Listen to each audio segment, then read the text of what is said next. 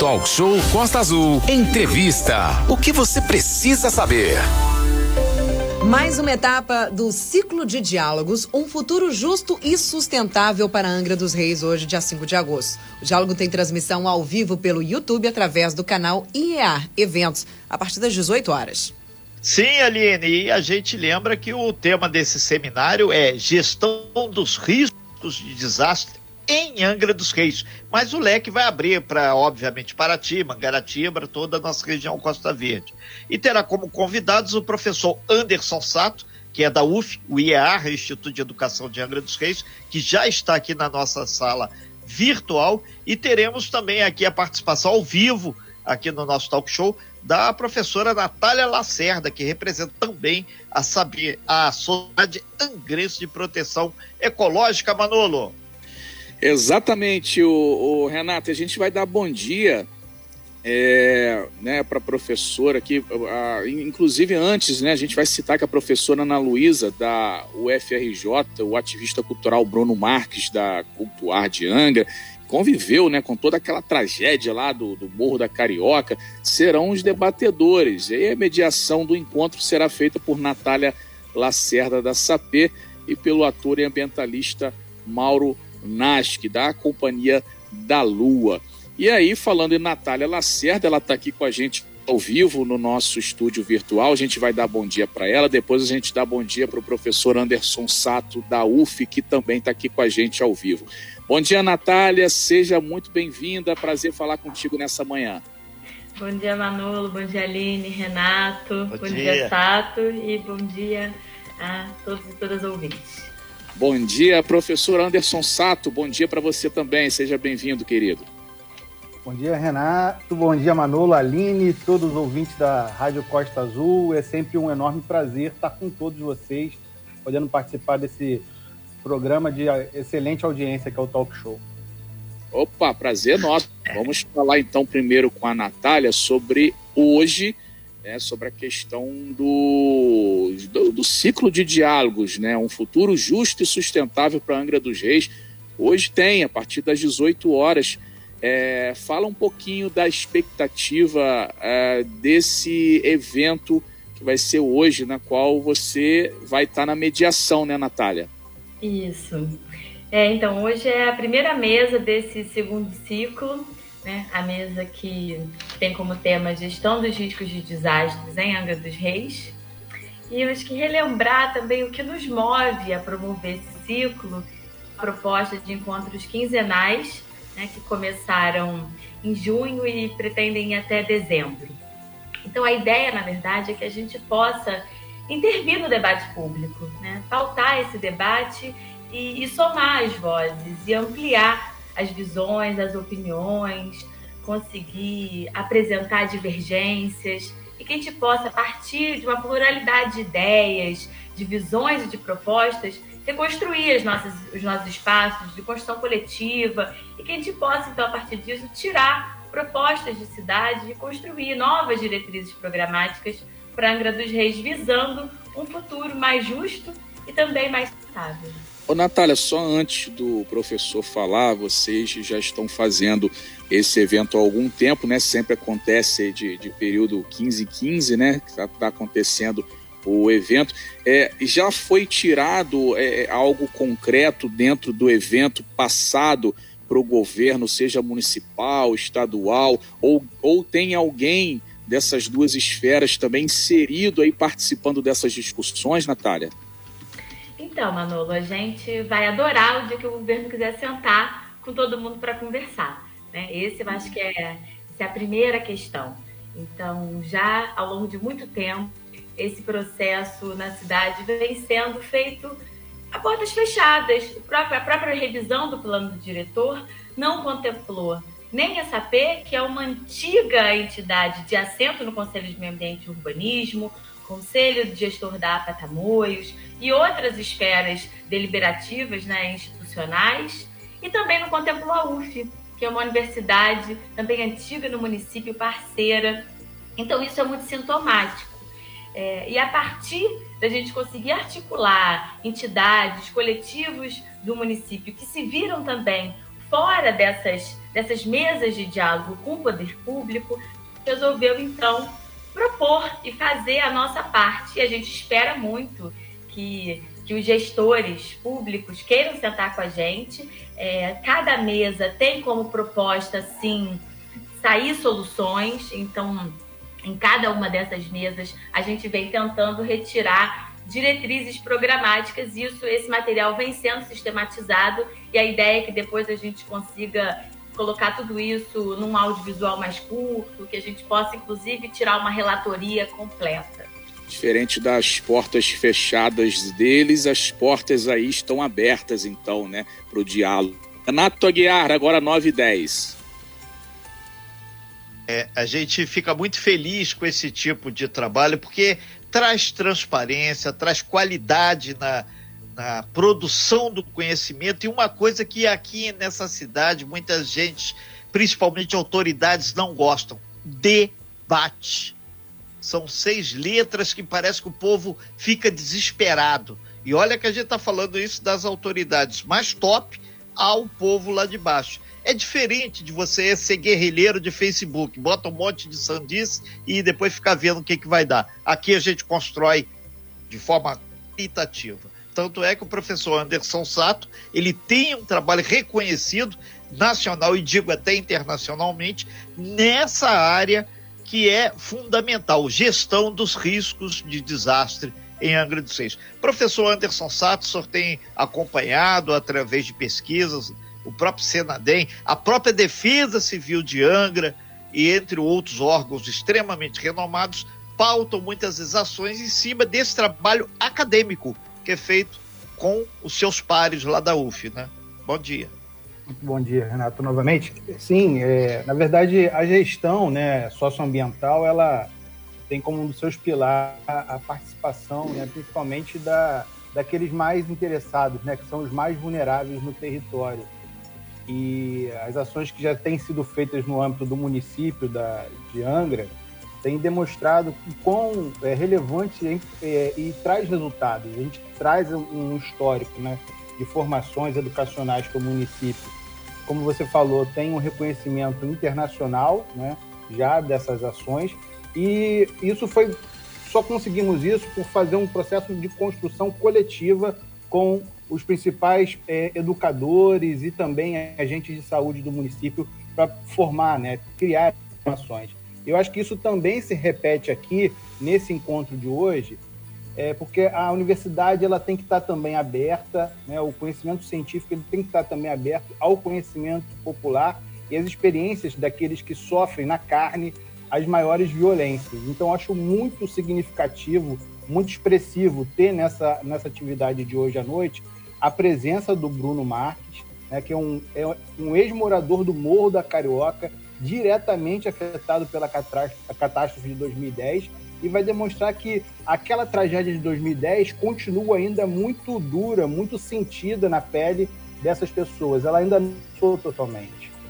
É, professor Anderson Sato, é importante a gente lembrar que áreas feitas Japuíba, lá por dentro do Belém, Areal, Morro da Carioca, Morro da Santo Antônio, essa área aqui da Sapiatuba, o complexo 1, 2 e 3, ou Monte Castelo, como queiram, Marinas, são áreas extremamente frágeis de território. E o Manolo, junto com o Renato, também, N matérias nós fizemos, no caso específico até do Bruno, que é o Bruno Marcos, que vai estar hoje na mesa também, né, Manolo? A gente tem casos aí, e o tal do muro que o governo do estado ia falar lá na Carioca o, o, tal do muro até hoje não acabou. Daqui a pouco acaba Angra e o muro idem, né? Traço não dá para entender. Manolo. É, um abraço lá pro grande Bruno Marques, vai participar com vocês logo mais. Inclusive, eu trabalhava num jornal impresso da cidade. É, eu ia cobrir procissão marítima naquele dia, mas tudo mudou e eu tive que subir lá para Carioca, dia 1 de janeiro de 2010 onde eu estava começando aí na, na, na, carreira jornalística e já tive já um, uma baita ali de, um, uma experiência bem desagradável, né? É, e aí eu me lembro que o Bruno, a gente muito, ele criou lá uma associação dos moradores que ficaram nessa questão de, de sem casas, desabrigados mesmo. E, e aí até fiz o meu TCC, meu trabalho de conclusão de curso, eu fiz sobre essa tragédia de Angra dos Reis em 2010, fiz algumas pesquisas e o Bruno foi um dos principais atores ali da, do meu TCC, porque eu conversei muito com ele, peguei muito depoimento dele e de pessoas lá do Morro da Carioca, né? E aí, o, o professor, é, até hoje, como você disse, ainda tem problemas lá. Muitas casas foram demolidas. É, é, esse pessoal hoje é, já foi, foi, todo mundo alocado já em outras casas. É, teve a questão do recebimento de, de indenização. Não, não, fechou essa conta ainda. Ainda tem essa, essa coisa aberta desde lá de 2010 ali pro esse problema que aconteceu no Morro da Carioca, professor. Sim, eu acho que isso é, existe sim alguma, algumas questões que permanecem sem solução desde então. Acho que o Bruno vai ter muita propriedade para mostrar isso, como essas feridas ainda não cicatrizaram né, na, na nossa cidade. E o que o Renato chamou atenção é, na verdade, dessa região central, onde temos mais presenças aí de ocupação nas encostas, mais concentradas, mas está espalhado no município todo. Vejo aqui a querida Aline, né, que é residente do Parque Mambucaba, uma área que tem muitos problemas relacionados a inundações e o número que, de pessoas que residem em áreas de risco em Angra dos Reis é assustador. São 66 mil pessoas residindo em áreas sujeitas a inundações e, ou a deslizamentos, que dá quase 40% da população, segundo o próprio IBGE. Então, isso mostra o quão relevante é essa temática da gestão do risco de desastres para o nosso município e como isso está também demonstrando uma insustentabilidade nesse modelo de desenvolvimento que a gente tem tido no nosso município lá de trás, desde a década de 70, e que não pode continuar permanecendo nos mesmos erros. São 9 horas e 16 minutos, né? A gente volta para Natália Lacerda, né?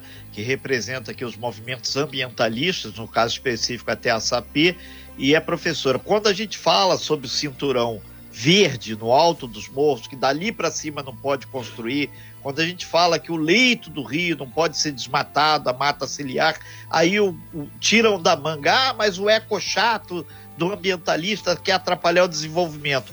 Quando você passa quedas, tudo isso, né, Natália, leva muitas vezes a, ao enfraquecimento da sustentação da cobertura vegetal quando vem a chuva braba aí, ou não tão forte assim, problemas imensos. E tudo isso está sendo alertado. Congelada. Renato congelou para gente aqui. Papel, né? A árvore é vida, é segurança para todos, seres humanos, fauna e flora, né? Sim, é muito importante a gente resguardar o meio ambiente, é importante a gente garantir uma legislação ambiental que dê conta de uma preservação e, ao mesmo tempo, a gente precisa pensar a conservação voltada à vida das pessoas. Porque apenas focar na, na fiscalização, em leis que só se voltem para isso, também é muito complicado, porque a moradia é um direito e é uma necessidade, e é uma necessidade que se impõe então, portanto, a gente também precisa discutir como que a gente disponibiliza terras, sobretudo terras públicas, para que as pessoas possam viver. E aí muito nos estranha que essa prefeitura tenha extinguido a Secretaria de Habitação. Como no município como Angra dos Reis, com esse passivo e esse déficit habitacional, como o professor Sato falou, extingue a Secretaria de Habitação como o município não se presta a pensar programas de habitação que deem conta de alocar as pessoas em áreas mais seguras.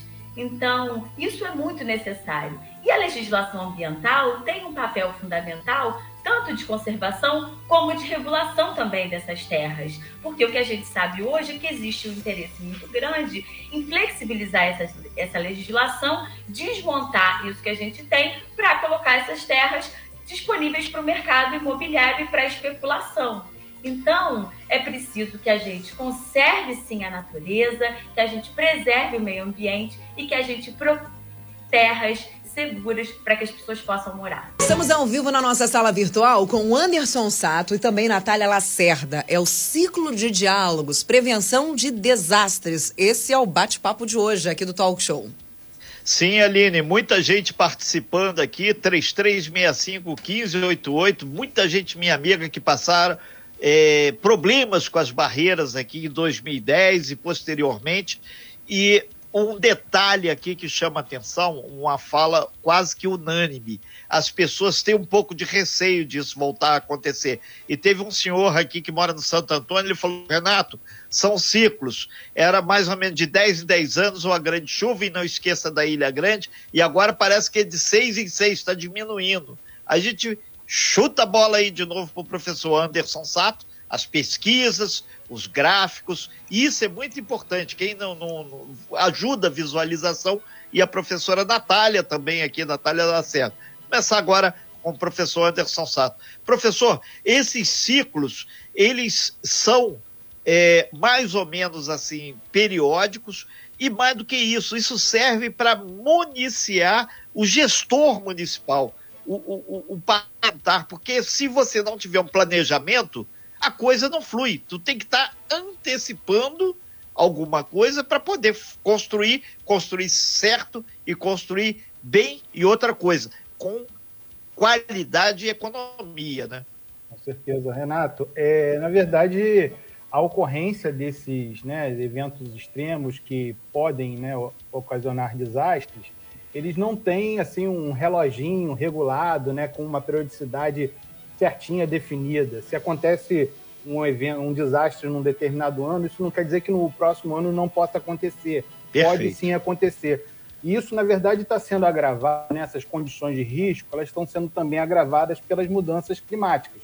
A gente tem observado eventos extremos que estão acontecendo com frequência cada vez maior. Né? Então, chuvas extremas, né? aquelas chuvas que acumulam, por vezes, mais de 100 milímetros num único dia, estão se tornando mais frequentes. E o que acontece também do lado oposto, né? Os períodos de seca também estão se tornando mais alongados.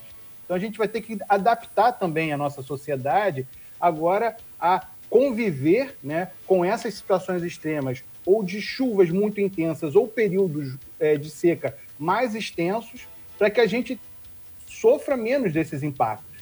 Porque isso tem relação direta com a forma como a gente é, se apropria, né, usa o solo, se a gente conserva a vegetação, como a gente tem falado, se a gente reduz as queimadas, promove reflorestamento, são ações, na verdade, que vão ajudar a mitigar esses impactos e também é, frear o processo mesmo de mudanças climáticas. É, professor Anderson Sato, da Universidade Federal Fluminense, e fez as, a sua intervenção aqui, lembrando né, que a gente está ao vivo na nossa sala virtual, também com Natália Lacerda, professora. É, é só para fechar aqui, ô Manolo, aqui, aproveitar aqui, ô, Natália, as pessoas lembrando que essa questão é, da antecipação do projeto, é, é, antes do bloco comercial, nos lembraram lá de Mambucaba, que a gente não esquece jamais, na áreas de Aline, os prédios que foram construídos e simplesmente abandonados. E a população, sem ter onde morar, obviamente, fez essa aspas, ocupação. E é um caos que só trocou de lugar, né? É claro, porque o que acontece é que existe uma necessidade que se impõe, que é a necessidade do morar. E isso não significa que a gente quer que as pessoas morem nessas condições, muito pelo contrário. E isso também nos mostra a quantidade de imóveis que poderiam ser requalificados. Né? Eu acho que essa é uma discussão que a gente precisa enfrentar, que ela é uma discussão relacionada à especulação. Porque a gente poderia ter, a gente não precisa pensar só num projeto de habitação que vá lá para as áreas longe da cidade, onde as pessoas não vão ter transporte, não vão ter saúde, não vão ter uma escola. A gente também pode pensar combinado a construir em novas áreas, e a gente tem uma dificuldade aqui, sem dúvida, de encontrar áreas seguras para construir, junto a um quadro fundiário também muito concentrado, em que a prefeitura não se dispõe a enfrentar esses grandes proprietários de terra, junto a gente deveria pensar em projetos de requalificação urbana dos imóveis que já estão construídos e que estão vazios. Então, essas duas coisas precisam ser pensadas em conjunto. São Muito... 8 horas e 29 minutos. Manolo Jordão. Bem, é a participação de ouvinte, Renato. O Roberto, lá da Verome, um abraço para o grande Roberto. Ele fala aqui, ó. Eu fico sem entender. Volta Redonda, uma cidade com menos de 70 anos de idade, com tantos conjuntos habitacionais dignos, E Angra, com mais de 500 anos, não chega nem no chinelo de volta redonda nesse quesito. Palavras do ouvinte Roberto de Jacuecanga, o, o, o Natal, é, contribuindo aqui para essa entrevista. Pois é, é por aí. Eu acho que isso mostra também um reflexo de como que as políticas públicas elas são importantes. Né? Muitas vezes a gente acha que as coisas vão melhorar com o passar do tempo e isso não é verdade. As políticas públicas elas são fundamentais para a gente definir o que fazer e onde fazer. Então, o Sato, por exemplo, estava falando da importância de construir instrumentos de gestão, porque é preciso, sim, criar novas formas de gerir esses riscos que a cada vez mais vão se aprofundar devido às mudanças climáticas. E, por outro lado, a gente precisa pensar no planejamento, que é um projeto de mais longo prazo. E eu pergunto a vocês, vocês da rádio e aos ouvintes, que projeto de cidade nós temos hoje? Professor Anderson Sato, com seu currículo, é o melhor cara para responder. Temos, professor? Não, infelizmente, a gente não tem um planejamento é, de médio e longo prazo que torne a nossa cidade realmente resiliente. Né? A gente já vive, né, como a gente fala, já temos, né, tínhamos, na verdade, em 2010, 66 mil pessoas residindo em áreas de risco no município. 2021, infelizmente, a gente não teve um novo censo, né? mas certamente esse número não baixou, ele está aumentando. E a gente tem, sobre esse território aqui da Bahia, da Ilha Grande, temos vários grandes empreendimentos colocados. Né? Se na década de 70 nós tivemos a abertura da Rio Santos, a gente está vendo agora um processo de duplicação né, da Rio Santos. A gente está vendo agora cada vez mais, ontem saiu os dados né, da, da Petrobras, com lucro bilionário, quer dizer, isso tem muita relação com o pré-sal, e o pré-sal tem um, um, um, todo um efeito, um impacto aqui na nossa, no nosso município em toda a região da Costa Verde. Isso também, se esses recursos chegam sem um ordenamento, sem um planejamento, né, sem um, um dizer onde as pessoas vão morar de maneira segura, infelizmente a gente tende a acentuar essa situação que já é muito grave. Então eu costumo dizer que a ocorrência de desastres são sintomas de insustentabilidade. A gente já teve vários, né, várias expressões desses desastres. E, infelizmente, se a gente não muda o rumo, a gente tende a ter a tê-los de maneira cada vez mais frequente. É, professor Anderson Sato, inclusive, há muito tempo a Angra não tinha tanta arrecadação feito, tá? A gente vai esperar fechar. São números assim muito substanciais de recursos públicos entrando no cofre do governo municipal. Professor. Eu queria pegar esse ponto, Renato, se a gente pega né, o quanto o município de Angra arrecada, né, e se fizéssemos uma distribuição mais igualitária desse recurso, tinha dinheiro para manter todo mundo com um excelente padrão de vida. A questão é que existe uma grande concentração. Eu acho que eu, eu vou até fazer uma abordagem hoje à noite sobre esse, esse assunto. Esses recursos extras que estão chegando no município, a gente tem que direcionar isso para essas melhorias que a gente está citando aqui. Melhoria, políticas habitacionais realmente efetivas, com financiamento a juros muito baixos para as camadas populares ou subsidiando a habitação de, de, de populares, questões de melhorias que têm que ser feitas na questão do saneamento básico, que é fundamental, que tem relação com essa discussão de gestão de riscos, porque a, a, as, as, captações de água mal feitas, a distribuição mal, mal conservada, isso tem vazamento, isso impacta, isso gera deslizamento e gera tragédias. Então a gente tem que, na verdade, usar esses recursos para as obras que são necessárias para recuperar. Então, dinheiro tem, Renato. É uma questão mesmo de prioridade e direcionamento. E também transformar, né, tornar essa economia regenerativa e também redistributiva, para que a gente tenha, assim, condições melhores de vida para grande parte da população. Sim, a gente conversava até antes aqui, o, o, o atual governador Cláudio Castro, ele agora, 11 anos depois que ele vai é, possibilitar melhorias para a região serrana. Assim que choveu aqui em 2010, teve muitos problemas aqui. É, Petrópolis, Teresópolis, Nova Friburgo, entre outras cidades de lá, foram muito atingidas. São 9 horas e 34 minutos, já caminhando aí para o fechamento dessa participação. Mas antes disso, Natália, eu queria levantar um exemplo. A gente tem falado muito da Olimpíada, fala no Japão, diz que no Japão tudo funciona. E amanhã, 6 de agosto de 1945. Que, Renato, você nasceu ou não? A bomba atômica de urânio. foi lançado sobre Hiroshima. Então, três dias depois, uma segunda explosão acabou praticamente com a cidade de Nagasaki. Só que tem que, fora a parte no sítio de um museu, o Japão sobrevive a tudo, tem uma tecnologia. Se eles têm, nós podemos ter também, gente. Porque a mesma capacidade de neurônio de cérebro que nós temos, eles têm também. O que, que é isso? Gestão. Isso é que é a diferença. Natália, Hiroshima, é, a gente sabe que a SAP é ligada a Hiroshima, a gente não pode desperdiçar a, a, a sua passagem aqui sem fazer um, um breve preâmbulo sobre essa questão. Nós temos usinas nucleares. Pois é, nós temos duas. usinas nucleares, duas, sempre uma previsão de promessas que não se cumprem em relação à construção da terceira, um depósito de rejeitos que foi é, recém-construído, quase como um puxadinho, é, em audiências públicas que é, não chegam até a população essa discussão, um plano de emergência que é sempre muito mal conversado com todo mundo. Então, existe uma sensação de que se algo acontecer, ninguém está preparado para enfrentar nada, né? com uma rodovia problemática e com, e com um desafio muito grande a pensar como que ter uma usina nuclear aprofunda as nossas condições de vulnerabilidade diante desse quadro de enorme suscetibilidade em relação, por exemplo, a deslizamentos e inundações. Ok, Natália, isso é uma reflexão que a gente está fazendo. Manolo Jordão. Exatamente, Renata Guiar, 9 horas e 36 minutos. Daqui a pouquinho a gente vai já encerrando aqui esse debate. Só lembrar que todo esse debate, pessoal, não se encerra daqui a, a dois, três minutinhos, não. Hoje, às 18 horas, você pode acessar o YouTube da IER Eventos, o canal no YouTube, a partir das 18 horas, tá?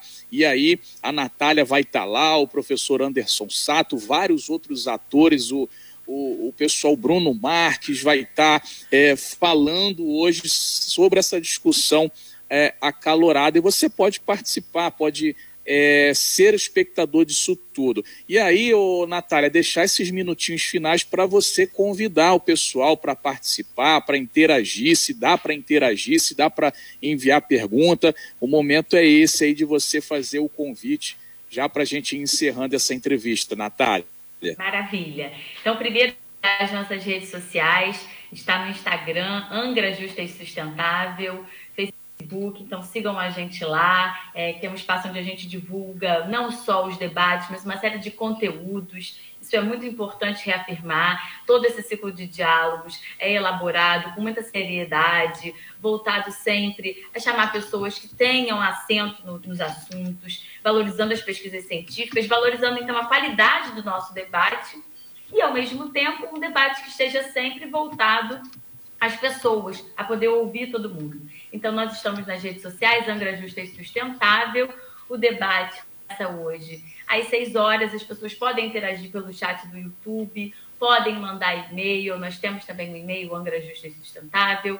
E a ideia é que a gente consiga ampliar esse público, que a gente possa ouvir todo mundo e tirar, então, soluções que sejam pensadas pelo conjunto da população, o que é fundamental para a gente ter uma cidade melhor, mais justa e também mais sustentável. Muito bem, é, então todo mundo convidado para estar tá lá logo mais às 18 horas. Anderson Sato também vai estar tá por lá, né, professor? Passando todo esse conhecimento, entrando aí é, nessa discussão também, professor. É, faz o convite aí, reafirma para o pessoal poder participar lá com vocês logo mais. Reforçar mesmo, né? Obrigado aí mais uma vez à Rádio Costa Azul por abrir esse espaço importante para dialogar sobre um tema tão relevante para a Costa Verde. É, a partir das 18 horas, através do canal IEAR Eventos no YouTube.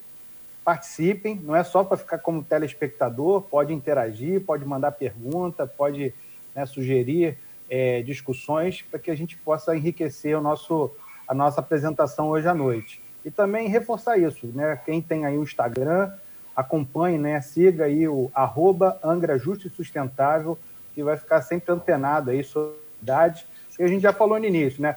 Tem uma atividade hoje, daqui a 14 dias tem mais uma atividade, depois sempre vai ser uma sequência aí até dezembro com temas de extrema relevância para o nosso município. e é sempre bom ter a participação. A gente tem tido uma excelente audiência, certamente agora, né, reforçando cada vez mais esse convite através da Rádio Costa Azul, temos certeza que essa audiência será sempre ampliada. Muito bem, a gente está aguardando ali, está dando um, um, uma reiniciada no nosso computador, professor Anderson, para aproveitar então que a gente tem esse tempinho, é, a questão do, da UF aí, da, da universidade, é, o pessoal pode acessar também, tem as redes aí, pode estar tá sempre nessa, não é só hoje, às 18 horas, o pessoal pode estar tá sempre interagindo com vocês aí também, né, em, em todo qualquer tipo de discussão.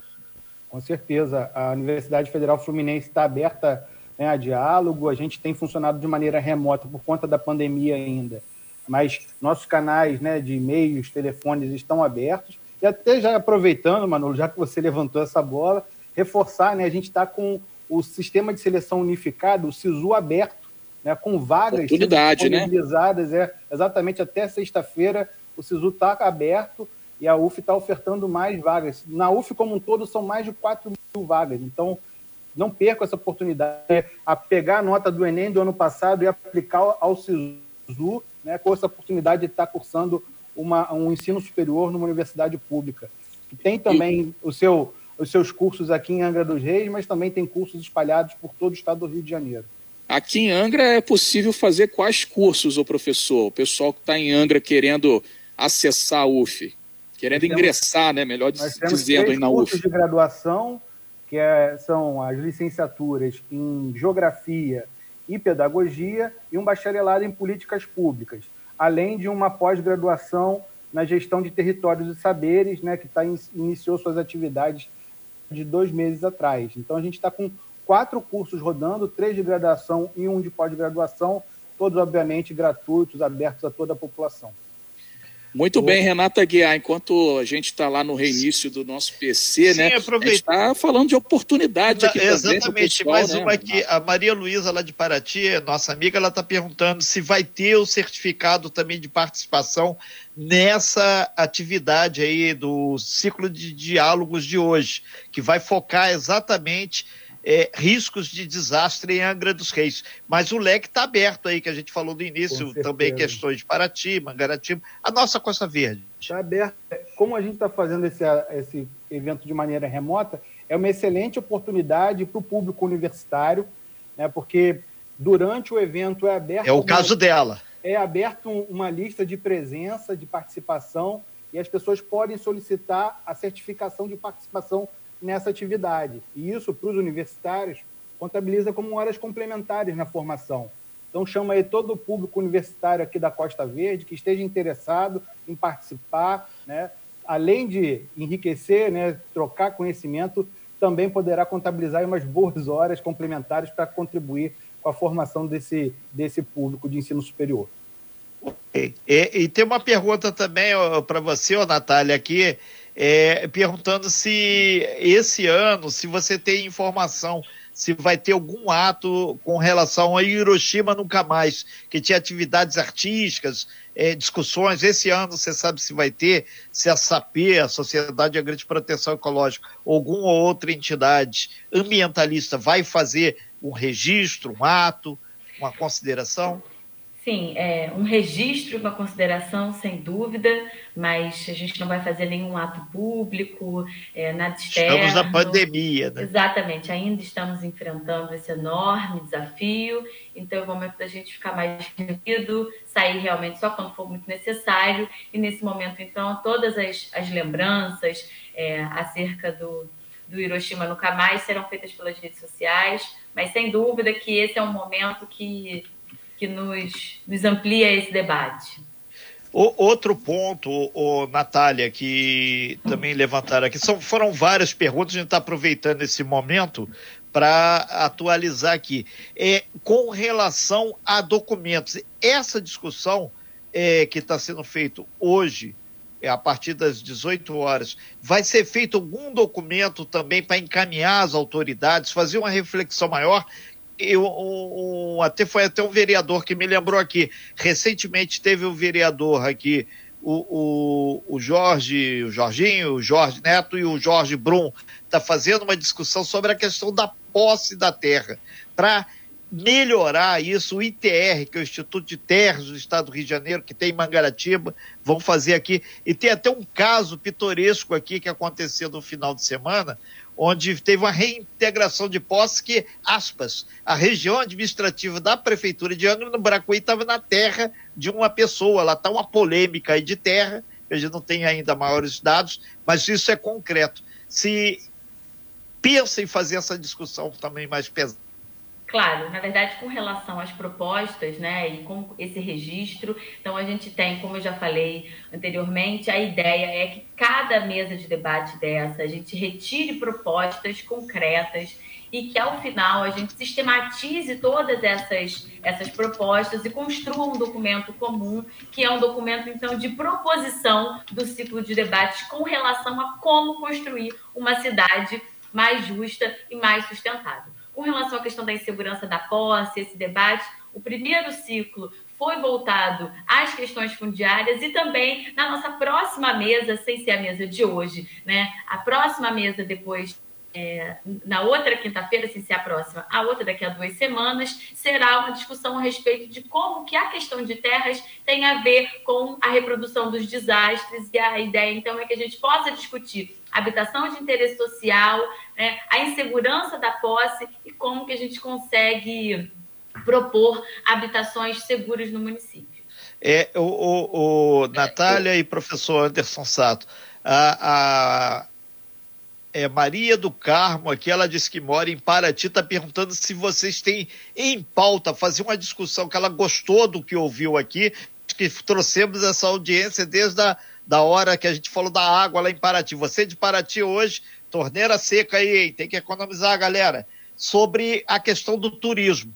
Porque tem uma discussão que ela levantou aqui ambientalmente. Ganhamos o título é, da ONU, Meio Ambiente, Ilha Grande Paraty, mas o governador, dia 15 de agosto, vai estar aqui para fazer uma discussão é, e entregar, aspas, esse título. Mas tem que ter algo além de, de um papel, de um blá blá blá. Tem que ter algo concreto. E o turismo passa por isso. Se esse ciclo, esse eh, qualitativo de discussão pode ser feito também envolvendo isso.